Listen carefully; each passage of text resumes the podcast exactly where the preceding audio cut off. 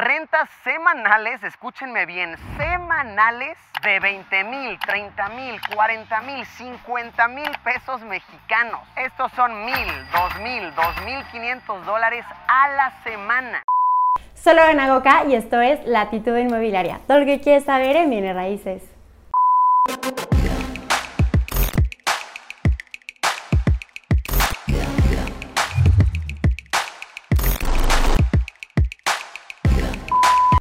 Hello, como lo pueden ver en el título de este video, hoy vamos a reaccionar a un video de Luisito Comunica que me llamó mucho la atención. Les anticipo que no lo he visto, lo voy a ver por primera vez con ustedes. Y bueno, está platicando acerca que no le alcanza para la renta, cosa que la verdad es que yo dudo, porque Luisito Comunica es de los youtubers más famosos, creo que es el más grande a nivel Latinoamérica. Entonces se me hace un poco raro, pero más bien yo creo que quiere hablar acerca de, de un tema, una problemática que está sucediendo en muchas ciudades del mundo, pero también de México. Y justamente la Ciudad de México está sufriendo este tema de gentrificación. Yo creo que va a platicar acerca de este tema y por eso quiero eh, reaccionar a su video y también dar mi punto de vista, que creo que es un gran tema de qué platicar. Entonces vamos a ver qué tal está su video. Y para quienes no me conozcan, yo soy Lorena Goca, soy experta en bienes raíces, tengo ya casi ocho años en esta industria, constantemente aprendiendo, constantemente capacitándome y compartiendo esta información con ustedes y es por eso que quiero opinar de este tema. Aquí es la evidente muestra de la masiva llegada de los extranjeros. En plena Condesa, ¿do you want to learn Spanish? Vean este otro letrero, ya se está borrando, pero aún se alcanza a leer. Bedroom for rent, $300 en Chapultepec. Tienen que poner el anuncio en inglés para que los nuevos locales de la colonia lo entiendan. Y la verdad que este tema no me sorprende tanto porque yo vivo en una zona similar donde hay muchos extranjeros y de hecho se los compartí en redes sociales. Si no me sigues, de hecho, veme a seguir a Instagram, a Facebook, a TikTok, subo contenido distinto que aquí. Y bueno, eh, sí pasa esto y no solamente en inglés, de hecho eh, me llegan mails ya en chino. La realidad es que sí hay muchísima gente llegando al extranjero, pero creo que es algo que sucede en todas las ciudades eh, importantes del mundo, o sea, que, al final pues... Eh, si bien el inglés no es el idioma más hablado, pues le dicen el idioma universal, ¿no? Que, que mucha gente pues se puede entender de otros países y hablan otros idiomas en inglés. Entonces creo que esto es como relativamente normal. Ciudad de México es una metrópoli, es súper cosmopolita, hay gente de todo el mundo, entonces esto lo veo como razonable, ¿no? No sé qué piensen ustedes. Justamente la gentrificación en la Ciudad de México. Ya ven, creo que puso como un tema muy, un título mucho más amigable, pero está hablando de este tema, que para quienes no sepan qué es la gentrificación, es cuando se, hay una movilidad de personas eh, porque llegan otras con mayor poder adquisitivo, eh, que es lo que está pasando en Ciudad de México, sobre todo con el tema de extranjeros. Y ojo, les voy a, dar, les voy a estar dando mi opinión, no es que yo esté de acuerdo en cómo están las cosas, pero poco a poco vamos a desenrollar este problema amigas, ¿cómo se encuentran? Hoy vamos a hablar de una manera casualita, sin complicarnos mucho, sobre la gentrificación que está sucediendo en Ciudad de México, sobre todo en la colonia Condesa. A ver, ustedes saben que llevo años viviendo en la Ciudad de México. Me encanta, me fascina y de un tiempo para acá habito la zona de la Condesa. Muy bella, hermosa, comprendo totalmente por qué está pasando esto, pero en efecto he sido testigo de cómo los precios se van cada vez más y más para arriba, al punto en que eventualmente los locales de la zona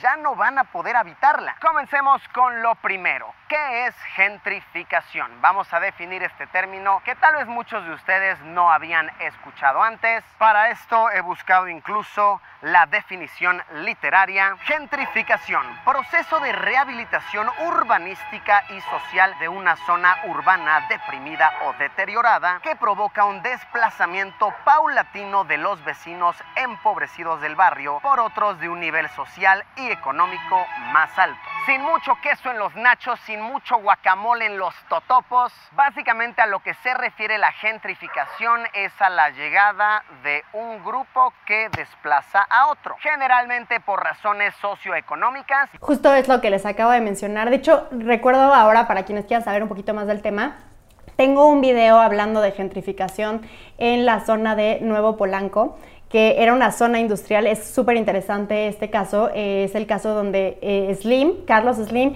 detona una, una, zona industrial y la hace ahora residencial, que es justamente donde está el Museo Sumaya, el Museo Jumex, está Carso, hay muchísimas oficinas, está eh, Antea, un centro comercial pues con marcas importantes. Y esto no necesariamente es malo, porque lo que estás haciendo es detonando una zona para que crezca el nivel y al final sí, sí hay beneficios para todos porque sube el valor de la tierra, eso es un hecho para los inversionistas, eso es algo importante, que es lo que normalmente estás buscando en bienes raíces.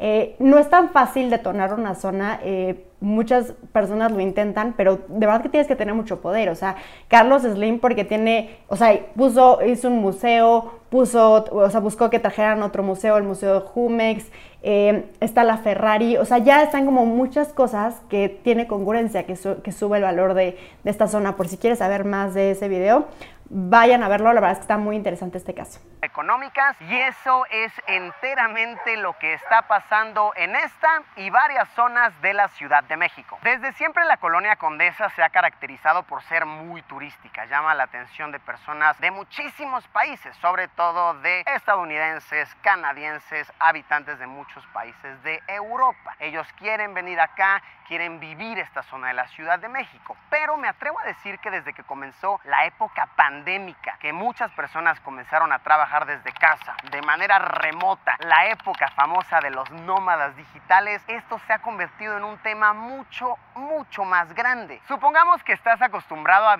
Esto es súper importante. La verdad es que esto ya se veía venir, esto no es algo nuevo, pero sí, por supuesto, el tema de un trabajo híbrido permite a extranjeros trabajar desde cualquier parte del mundo.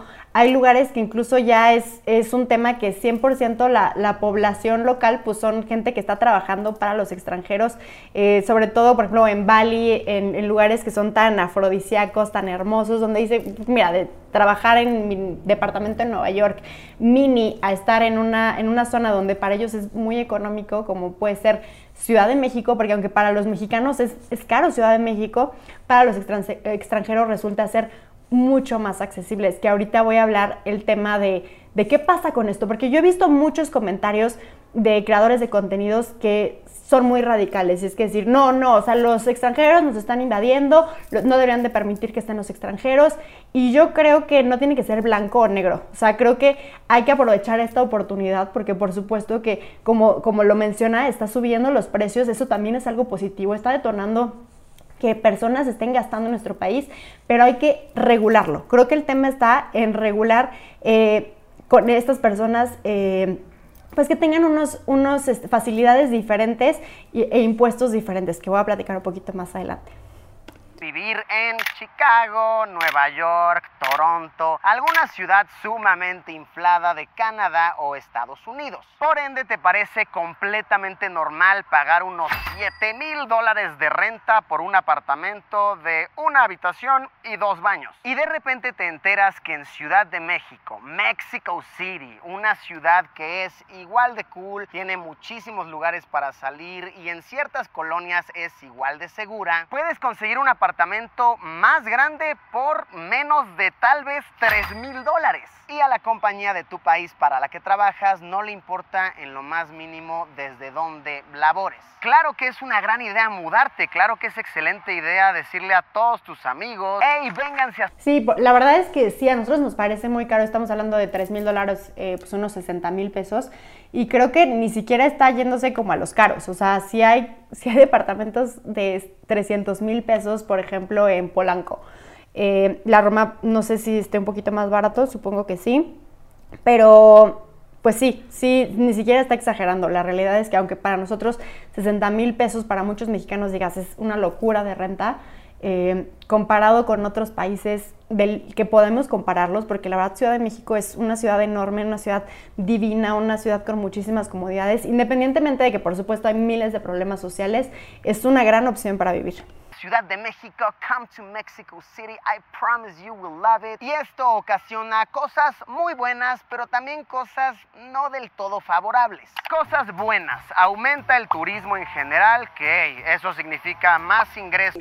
Eso es bien importante, el turismo en México es de las industrias más importantes eh, del Producto Interno Bruto, gran cantidad de porcentajes, si no mal recuerdo es como un 14%, es el turismo. Entonces, eh, para México es súper importante cuidar este tema pero creo que estamos hablando ya de, es, no es un turismo que se viene un mes o se viene eh, una semana, o sea, son turistas pues ya a un largo plazo o no podríamos llamarlos incluso turistas, son extranjeros que están viviendo en nuestro país y eso sí es muy diferente. Por eso un mexicano no se puede ir a vivir a Estados Unidos nada más así, necesita tener cierta tramitología.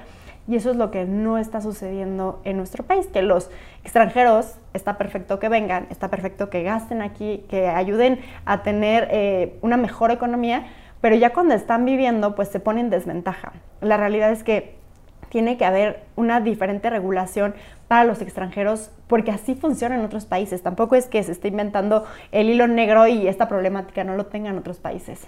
De hecho, también por eso el tema de Airbnb se, se regula tanto en muchos países, porque también trae una problemática de vivienda y más trabajos en ciertos sectores. Sobre todo las industrias que se benefician por esto son la hotelería, los restaurantes, vida nocturna, propietarios de negocios, casas, apartamentos en general. Pueden inflar sus... O sea, todas las industrias, si se dan cuenta, al final sí es un beneficio para todos ahorita vamos a hablar de lo malo, o me imagino, y si no lo menciona Luisito, lo vamos a platicar aquí.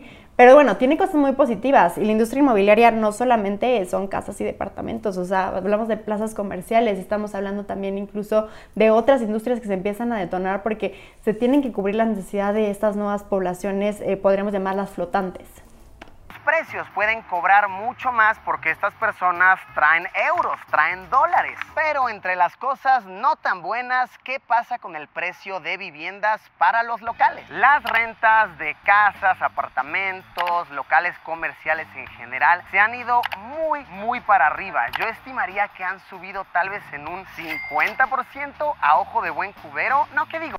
Wow, o sea, no sé, 50% se me hace, no sé si se refiere a la renta o a la venta. Yo estaba viendo estadísticas que el 8%, se me hace muy poco también el 8%, porque la, los últimos índices de inflación están por ahí del 8.4%. Entonces también se me haría muy poco. Yo creo que sí ha subido más que la inflación. Lo normal es que subiría la inflación, eh, porque así es como más o menos se comportan eh, todos los, los, productos y servicios, pero 50% mm, me parece exagerado digo? Más, tal vez incluso al doble. Sé más o menos de lo que estoy hablando porque personalmente tengo algunas propiedades en renta. Ah, mira, eso es importante. Ya cuando lo hablas desde la experiencia, eso es interesante. Y ahí ya comprobamos que a Luisito Comunica sí le alcanza para la renta. Nada más era como el, el clickbait que le llaman para que puedas atraer a personas. Porque obviamente le alcanza para la renta pero no sé si, no, tendría que investigar si realmente el doble se están subiendo las propiedades. Y déjenme compartirles una anécdota reciente que de hecho fue la que me motivó a grabar este video. Yo tuve que mudarme de mi apartamento por el lapso de una semana, pues un vecino descuidado mío dejó su llave abierta y básicamente me inundó mi casa. X, ese no es el punto. El chiste es que me tuve que mudar a otro lado y busqué un sitio amueblado por la zona. Amueblado por... Ah, es que le está hablando de las rentas temporales, tipo Airbnb. Aquí sí seguramente ha aumentado mucho más y, también ahí hablaríamos de qué tipo de desarrollos. No todos los desarrollos, no todos los inmuebles permiten este tipo de rentas, eh, que también eso es importante, que es una forma también que ayuda a regular eh, pues esta eh, no es especulación inmobiliaria porque sí creo que el, mercado lo está absorbiendo, pero este problema social que, está sucediendo. Porque no voy a estar gastando en muebles cuando nada más me tengo que mudar una semana o 10 días. Y wow, los precios con los que me encontré me impactaron. Rentas semanales, escúchenme bien, semanales de 20 mil, 30 mil, 40 mil, 50 mil pesos mexicanos. Estos son mil, dos mil, dos mil quinientos dólares a la semana. Me terminé decidiendo por la premura y por la falta. Esto es bien importante porque también hay otras industrias que están en desventaja. No solamente eh, los usuarios de, de los inmuebles, o sea, quienes rentan y quienes quieren vivir en cierta zona, y no solamente porque, ay, quiero vivir en la Condesa porque me encanta la zona, que es súper válido, sino porque sus quieren estar cerca de sus trabajos, o sea, quieren tener una mejor calidad de vida. Y en ese sentido se ponen en desventaja con la industria hotelera. Eh, tengo entendido, eh, por lo que he investigado, que la cuestión de impuestos es diferente para Airbnb, por lo que el tema de hotelería resulta ser más caro y no tienen una competencia leal. Entonces, si hay un tema regulación, o sea, a mí me encanta el tema de Airbnb, me encanta este tipo de inversiones, pero tenemos que priorizar eh, pues a la población. Siempre obviamente tienes que cuidar a la gente, a los locales, a los mexicanos y que sí aproveches esta oportunidad de este rush de los extranjeros que se están viniendo a Ciudad de México y a otros lugares del país pero siempre con una regulación. De hecho, creo que en Tulum tiene una regulación también con el tema de Airbnb, que son impuestos diferentes, para que pueda ser una competencia pues mucho más leal. De opciones por uno que me costó 30 mil más o menos la semana, unos 1.500 dólares. Y vean por favor el apartamento que es. Es bastante pequeño, una habitación, un solo baño. Aquí se los enseño. Pues aquí les va tour por nuestro apartamento en la Condesa de 30 mil pesos la semana, 1.500 dólares. Básicamente tenemos esta salita, ok, un comedor, un televisor ahí, una mini, de verdad, mini cocina. Damos la vuelta acá, tenemos un escritorio, una ventana acá. Seguimos avanzando, un pequeño armario, la habitación, que es la única. Pequeño armario, una cama king. Sí está mini, la verdad es que sí está mini.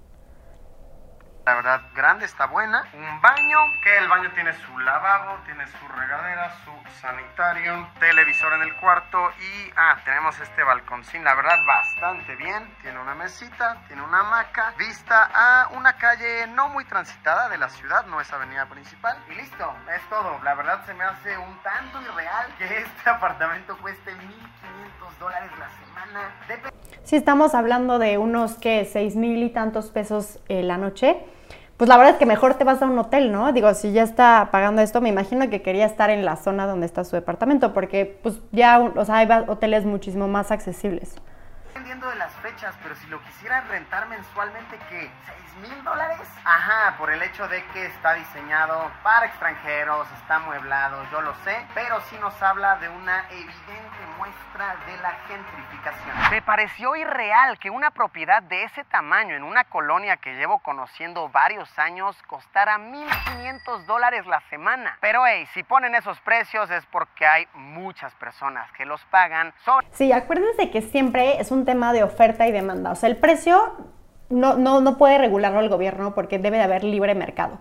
Eh, pero sí debe de haber este tipo de, no, que se regule el precio, pero que haya regulaciones para que sea competencia justa con la industria hotelera, para que sea competencia justa también para, para los mexicanos y los extranjeros. Deben de tener, los extranjeros que estén viviendo por tiempos más prolongados tienen que tener pues ciertos impuestos, tienen que pagar ciertas tarifas para que pues sí se vengan los extranjeros, pero pues no, no tengamos este, este problema social sobre todo extranjeros que están llegando en cantidades enormes desde que comenzó la pandemia.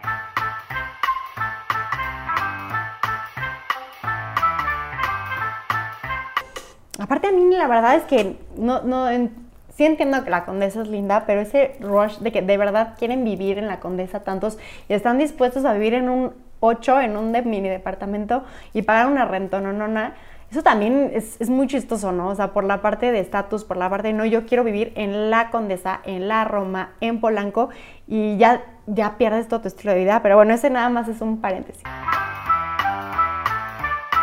Vean, este letrero de aquí es la evidente muestra de la masiva llegada de los extranjeros. En plena Condesa, ¿Do you want to learn Spanish? Personal classes, 200 varos acá en Condesa. El teléfono de maestro bilingüe Mike. Ese buen Mike es uno de los que saben aprovechar la situación. Vean este otro letrero, ya se está borrando, pero aún se alcanza a leer. Bedroom for rent, $300 en Chapultepec. El número, tienen que poner el anuncio en inglés para que los nuevos locales de la colonia lo entiendan. Oigan, y a ver, vuelvo a decir que esto no es del todo malo. Trae muchísimas cosas súper buenas, tanto económicas como culturales. Por ejemplo, a muchas personas les encanta estar en esta zona rodeados de puros extranjeros, abrir el Tinder, cerrarlo a dos kilómetros y sentirte como si te estuvieras dando el más costoso Euroviaje. Y por muy cool que para muchos sea toda esta situación, para muchos otros no del todo. Les comparto algo que le... No había pensado en eso, pero claro, también el tema de, de ligue, pues también beneficia. Ya se vuelve multicultural amigo muy cercano, de hecho que le está pasando justo en estos momentos. Mi amigo lleva años viviendo en la colonia Roma, que es una colonia cercana de aquí, también muy cool, muy viva, muy trendy. Hace algunos añitos él pagaba por su apartamento mediano de una habitación, un baño y medio, tamaño aceptable, bastante cool, en un edificio de unos 30 años de antigüedad, una renta de 16 mil pesos, 800 dólares. Iban pasando los añitos. Súper bien, la verdad es que el precio, yo creo que ahorita va a platicar de eso, que ya no están en esos precios, porque la verdad es que está súper, súper accesible ese departamento, aunque no sea tan grande. Y le aumentaban lo justo, mil pesos de renta, mil quinientos. Actualmente me parece que mi carnal estaba pagando 20 mil quinientos. Sí, o sea, ya tiene un poquito más de congruencia, 20 mil quinientos, y creo que aún así, dados los, los precios del mercado, sigue estando bastante accesible, eh, digo, comparándolo con otros lugares del mundo seguramente no, pero no lo veo tan descabellado. Y, algo también muy curioso es que justo en estas zonas los edificios son muy viejos y estas zonas son súper sísmicas, o sea, se sienten muchísimo los temblores. Entonces, normalmente cuando tiembla en México, bueno, por ejemplo, cuando fue el último terremoto, hubo muchísima desocupación, pero pasan unos meses y a la gente se le olvida y se vuelve a súper llenar al mes, unos mil dólares. De repente le llega su renovación de contrato y su casero le dice, ¿sabes qué, carnal? Tengo que aumentarte la renta y discúlpame por esto. Ahora te voy a cobrar 34 mil pesos. Ah, caray, no, pues sí, sí le aumentó. Eh, pues más del 50%, ¿no? Estaba que en 20 mil le habían dicho, algo así. Pero bueno, o sea, dicho aquí algo muy importante, o sea, según el Código Civil, en teoría no podría subirlo tanto, eh, que obviamente lo hacen, pero en teoría no podrías. Pesos al mes de renta, 1.700 dólares al mes. De un año a otro es un aumento de casi el 100%. Ah, bueno, creo que este caso en específico fue de una persona que dejó de darle el aumento que cada año debería de aumentarle. Eh, mínimo la inflación o lo de cómo se está manejando el mercado. Entonces, este caso fue extremo porque seguramente lleva muchos años de subirle súper poquito o no subirle nada. Hablando con él, su casero le dijo, carnal, discúlpame, negocios son negocios, tengo que sacarle lo máximo a mi propiedad y lo más posible es que lo meta de Airbnb de renta eventual. Claro, porque es mucho mejor negocio. Ya hablando en el tema inmobiliario, pues la gente va a querer su máximo rendimiento. Tengo el caso justo de un amigo que llevaba viviendo creo que su departamento tres años o algo así y llega, eh, ya pasó lo de la pandemia, se renegoció la, ahí la renta para abajo y ahora que ya está todo en repuntando, le dijo ya no te voy a renovar porque lo voy a meter en Airbnb, que pues obvio le va a sacar mucho más por noche, porque este edificio se presta, pero hay edificios donde está prohibido este tipo de rentas.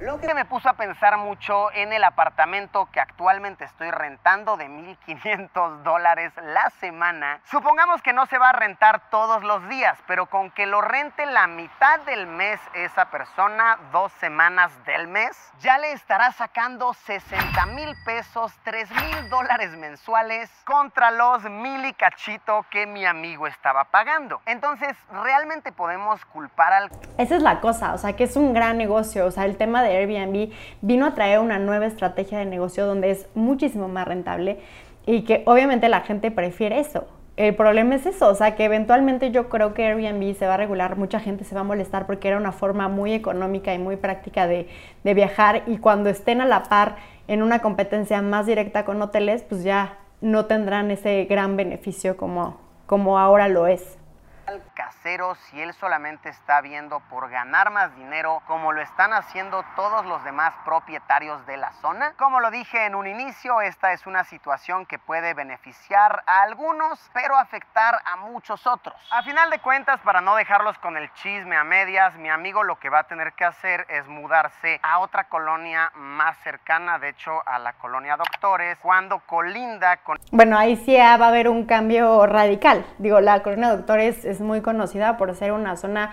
pues muy insegura. Entonces aquí sí va a cambiar de, o sea, yo creo que sí pudo haber encontrado una mejor zona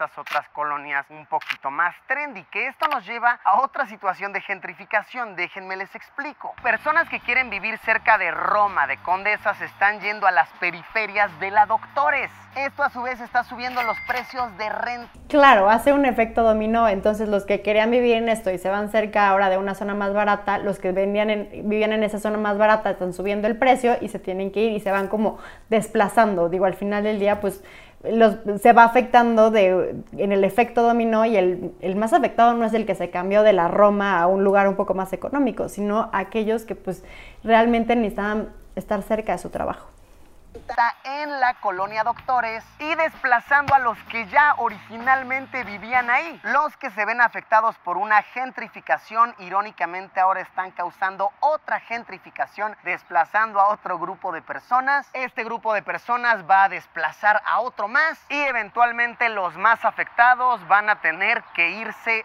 de la ciudad, de la que era su Ciudad de México, ya no van a poder vivir aquí. ¿Quieren más ejemplos? Se los puedo dar. Ustedes saben que yo estoy involucrado en varios restaurantes, pues de un tiempo para acá encontrar locales para restaurantes se está poniendo muy muy costoso. Les estoy hablando de las rentas y los famosos guantes te llegan a... Esto es importante, mucha gente no sabe qué es el guante e incluso cuando yo tengo locales que son muy atractivos, que puede ser en plaza comerciales o en calles principales, eh, son absurdos. O sea, por ejemplo, alguna vez eh, tuve un local en renta en la calle Madero, que la calle Madero es la más transitada de toda Latinoamérica, es la calle más importante del país y, de Latinoamérica. Y no recuerdo el guante, pero creo que estaba alrededor de los 3 millones de pesos. Entonces, mucha gente pensaba que era el costo del local. Y es como, no, hombre, no, el local no cuesta eso. Y le estoy hablando de un local chiquitito, o sea, de 4x4 o de 5x5.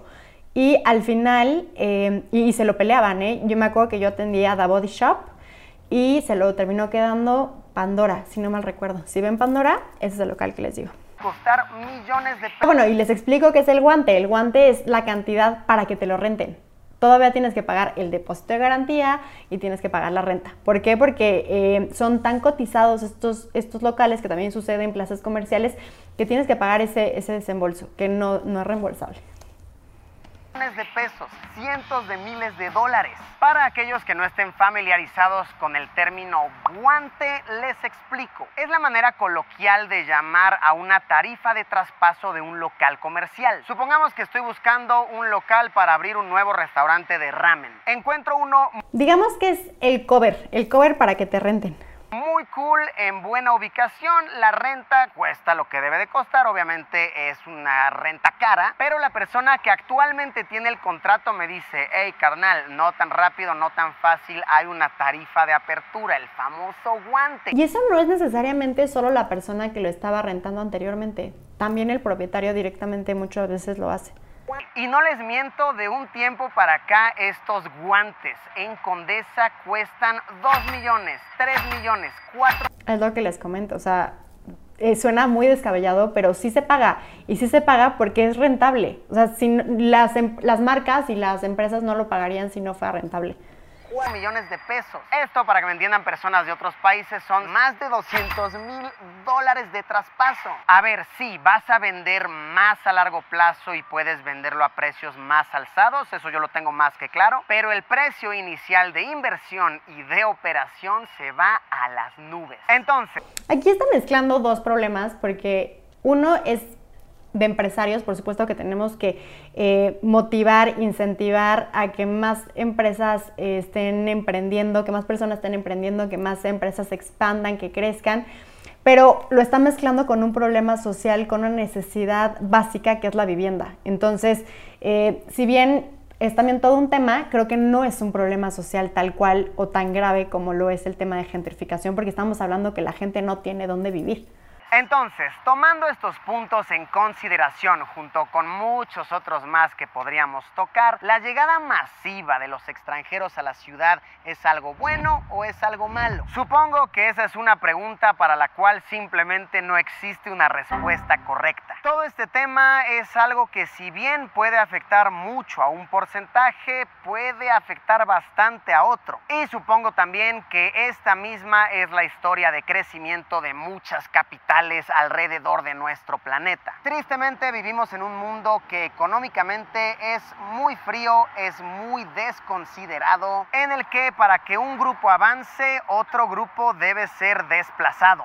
Eh, yo creo que sí hay respuesta correcta, a lo mejor no exacta, pero sí la respuesta está en la regulación. O sea, este es un problema, como lo menciona Luisito, en muchísimas ciudades del mundo y lo que buscan es regular a los extranjeros, porque los extranjeros que viven en otro país pues no pueden estar como ilegalmente, o sea, tienen que tener cierta tramitología para que estén en ese país. Y eso implica pues que tengan un trabajo, que, puedan este, pagar eh, ciertas cantidades. Y eso te lo hacen en otros países como en Estados Unidos y en muchos otros. Entonces México no debería de ser la excepción, pero creo que es este miedo de quererlo regular y que se vayan, que no va a suceder, simplemente creo que sí, se le deben de cobrar impuestos diferentes a los extranjeros porque tenemos que priorizar a nuestra población y también tiene que haber una regulación eh, de Airbnb para que sea más competitivo eh, con, con la industria hotelera que es su competencia directa.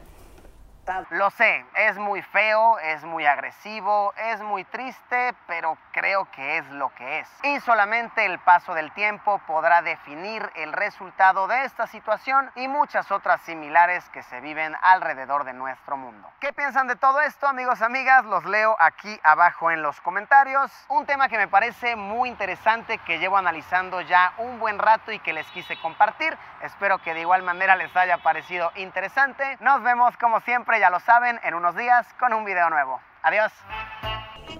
Digo, está padre que, que comparta esta información, pero muy importante, lo que les decía al inicio de este video, es importante también eh, concientizar que, que los extranjeros no son los malos de la historia. Es una circunstancia que al final tenemos que aprender a, convivir con ellos, porque también he, visto gente que es como, no nos queremos aquí, que se vayan del país. Es como, a ver, no, o sea, el extranjero es súper importante para, para México, porque así podemos crecer nuestra economía. El turismo es súper importante para nosotros, pero sí es importante que también el sector público tome manos en el asunto. Eh, se vio eh, que, que, se hizo un convenio justamente Ciudad de México con Airbnb y, y eso es como, oye, también hay que tomar conciencia, o sea, sí incentiva al sector privado, sí incentiva el, desarrollo inmobiliario, pero de una manera mucho más consciente, de una manera donde no veas afectados a las personas que viven ahí, que al contrario, se puedan beneficiar. Bueno, espero que les haya gustado mi opinión, mi análisis. Yo sé que no hay respuestas 100% correctas, pero me encantaría saber la tuya. Escríbeme aquí en los comentarios y nos vemos en un próximo video.